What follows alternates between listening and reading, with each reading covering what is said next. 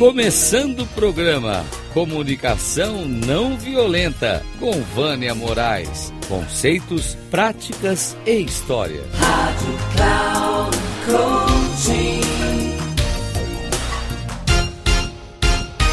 Olá, aqui novamente com vocês. Hoje nós vamos falar de confusões do conceito de resiliência humana com a resiliência na física e em ser antifrágil. Como tem escutado e lido da confusão que as pessoas acabam fazendo com o conceito de resiliência, e resiliência, gente, nada tem a ver com resistência ou com voltar à sua forma original. Alguns dos conceitos antigos da resiliência são Pessoas resilientes são aquelas que suportam tudo ou qualquer sofrimento, que aguentam qualquer pressão e voltam ao seu estado original. Pessoas que têm comportamentos agressivos não mudam. Resiliência é um traço de personalidade. O, o conceito de resiliência para a física é assim: é a propriedade que alguns corpos apresentam de retornar à forma original após terem sido submetidos a uma deformação elástica. No sentido figurado, é a capacidade de se recobrar facilmente ou se adaptar à má sorte ou a más mudanças. Gente, nós seres humanos somos completamente diferentes. Então, eu vou começar falando um pouquinho, trazendo a história da resiliência, que começa com uma primeira onda que vai até os meados dos anos 70, onde a resiliência era vista como uma característica inata, hereditária, que só levava em consideração fatores internos das pessoas, que as tornavam resilientes e não se conectava com o ambiente. Era vista como um traço de personalidade, ou seja, ou a pessoa nascia resiliente era considerada invencível, ou era nada resiliente. A segunda onda veio com uma psicóloga, a doutora Amy Werner, que com um trabalho que ela estudou 698 crianças no Havaí, essas crianças elas tinham altos fatores de riscos biológicos, médicos, socioeconômicos e em meados de 1977, ela apresentou um estudo que demonstrou que, diante de mesmo de tamanha adversidade dos fatores externos, é, elas eram influenciadas é, a serem resilientes. É percebida a influência das comunidades, como as escolas, os clubes, as igrejas e a família no desenvolvimento da resiliência. E mesmo diante desta exposição negativa, ela conseguiu comprovar que várias crianças se desenvolveram de forma positiva, contrariando todas as perspectivas. A terceira onda começou a ser percebida com relação à influência das crenças. Então, quando as crenças são cultivadas ao longo da vida, elas afetavam a resiliência. As crenças, elas são fatores preponderantes no desenvolvimento das crianças e de nós, de todos nós seres humanos. E de onde muitas vezes surgem valores que a pessoa leva adiante por toda a sua vida. Vale ressaltar que se as crenças adquiridas se tornarem rígidas, elas irão impactar o desenvolvimento e evolução da pessoa, assim como afetar sua capacidade de desenvolver ou potencializar a sua resiliência. A quarta onda já está a caminho e ela vem à luz das neurociências. Tá? E o interessante é que eu tive a oportunidade de conhecer um PhD, o Dr. Geose Barbosa, ele é professor, inclusive, psicólogo, e ele tem dado uma contribuição bastante significativa, junto com as neurociências, é, em relação à resiliência, esse novo olhar para a resiliência, um olhar que é a resiliência humana. Na sua tese de doutorado, ele desenvolveu um mapeamento das áreas da resiliência que fazem parte de cada pessoa. Ele trabalhou numa pesquisa que culminou com um teste na qual é possível nós medirmos o grau do comportamento resiliente e a sua intensidade em cada pessoa, em cada equipe, em cada área, em cada empresa e na sociedade como um todo. Toda pessoa tem o atributo da resiliência, que pode ser treinado e aperfeiçoado ao longo da vida. Assim como na CNV, que eu acho que eu já comentei com vocês alguma vez, que é, a CNV ela é um atributo onde eu posso desenvolver um comportamento compassivo, ok? E aí, se nós formos olhar a resiliência à luz da neurociência, a definição de resiliência baseada nas neurociências é que a resiliência humana está relacionada com a flexibilidade cognitiva e não a flexibilidade do corpo. A definição de resiliência para as neurociências eu estou trazendo aqui extraída da minha apostila da pós em neurociência aplicada na psicologia da Universidade Presbiteriana Mackenzie. Então vamos lá. Abre aspas. Na psicologia, a resiliência é definida como a capacidade de adaptação positiva no contexto de risco ou adversidade. A adaptação positiva é dinâmica e ocorre ao longo das experiências da vida.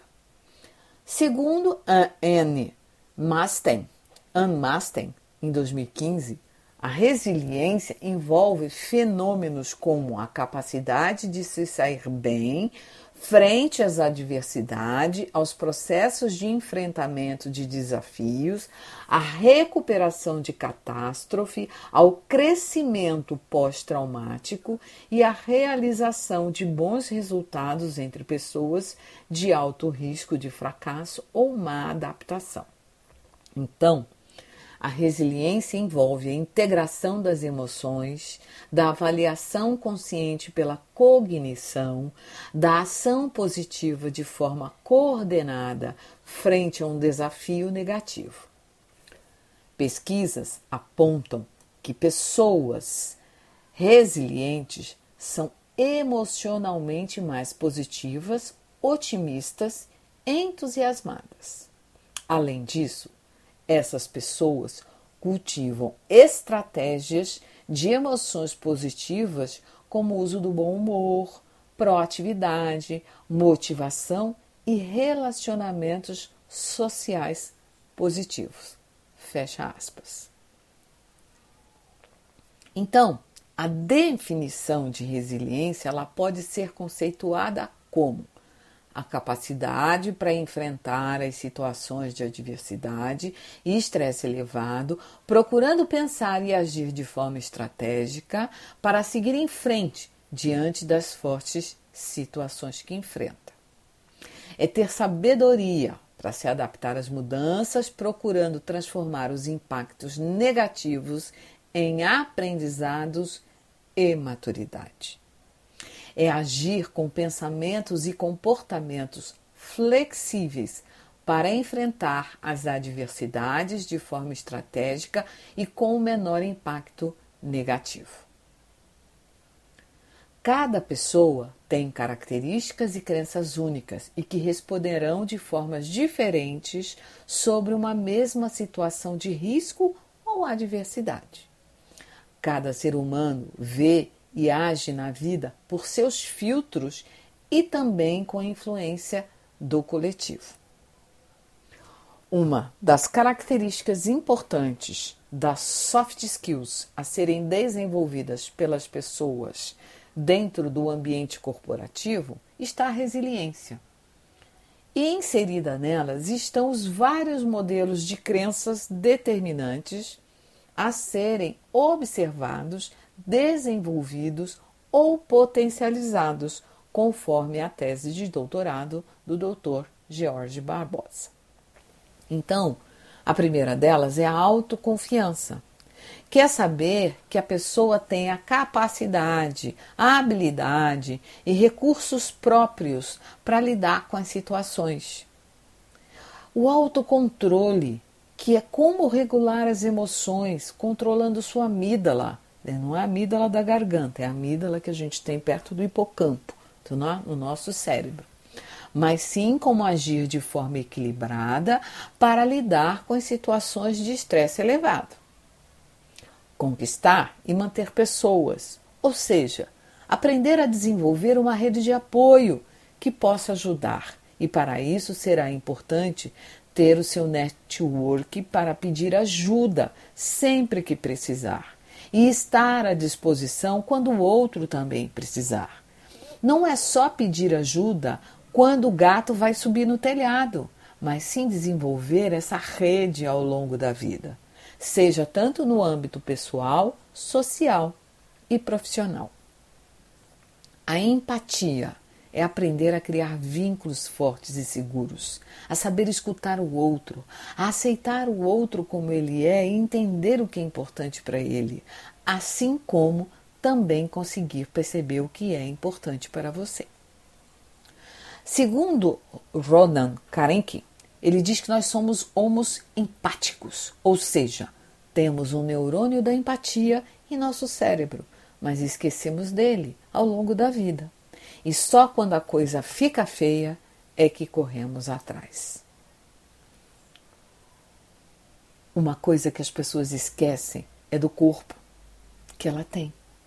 Ele é soberano e dá sinais sutis quando as coisas estão começando a caminhar mal. Mas na maioria das vezes não olhamos nem nos damos conta. E somente quando paramos no hospital ou temos um surto, é que começamos a prestar atenção nele. Então, preste atenção.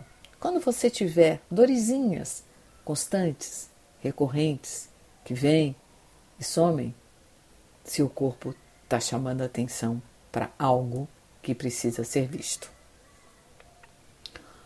Outra característica importante é prestar atenção no seu humor.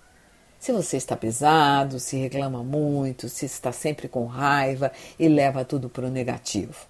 Você pode estar parecendo, como eu costumo dizer, o Hard no desenho Lip Hard, sendo este último uma, um reclamante e vítima de tudo o que acontece com ele. Saiba que reclamar é clamar pelo que não quer novamente. Então, desenvolva o otimismo para a vida. E nada tem a ver com ver tudo cor-de-rosa ou ser muito bonzinho, e sim aprender a fazer do limão uma bela de uma limonada. A encontrar formas de sair do fundo do túnel, porque se você tem autoconfiança e tem autocontrole, tem rede de apoio, tem empatia, é possível você conseguir sair desse lugar. E por último, e não menos importante, buscar um propósito para a sua vida. Ela precisa ter sentido e tem a ver com coisas que estejam além de você.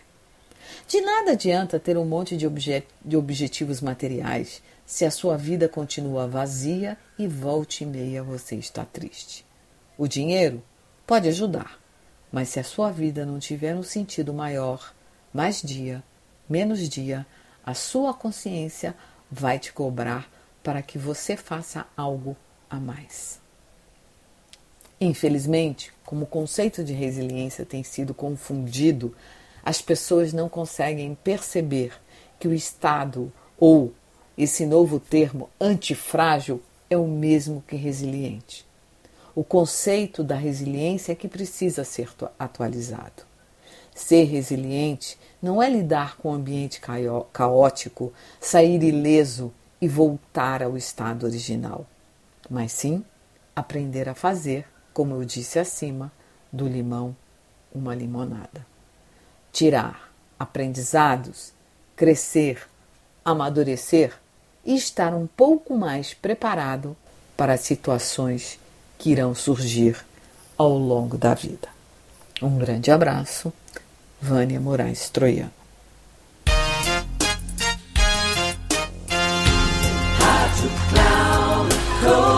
Chegamos ao fim de mais um Comunicação Não Violenta com Vânia Moraes. Conceitos, práticas e histórias. Rádio Cloud Coach.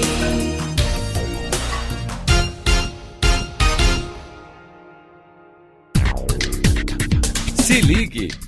Comunicação não violenta com Vânia Moraes. Conceitos, práticas e histórias. Você ouve sempre às quartas-feiras às 11 da manhã, com reprise na quinta às 15 horas e na sexta às 18 horas, aqui na Rádio Cloud Coaching. Acesse o nosso site radio.cloudcoaching.com.br e baixe nosso aplicativo na Google Store.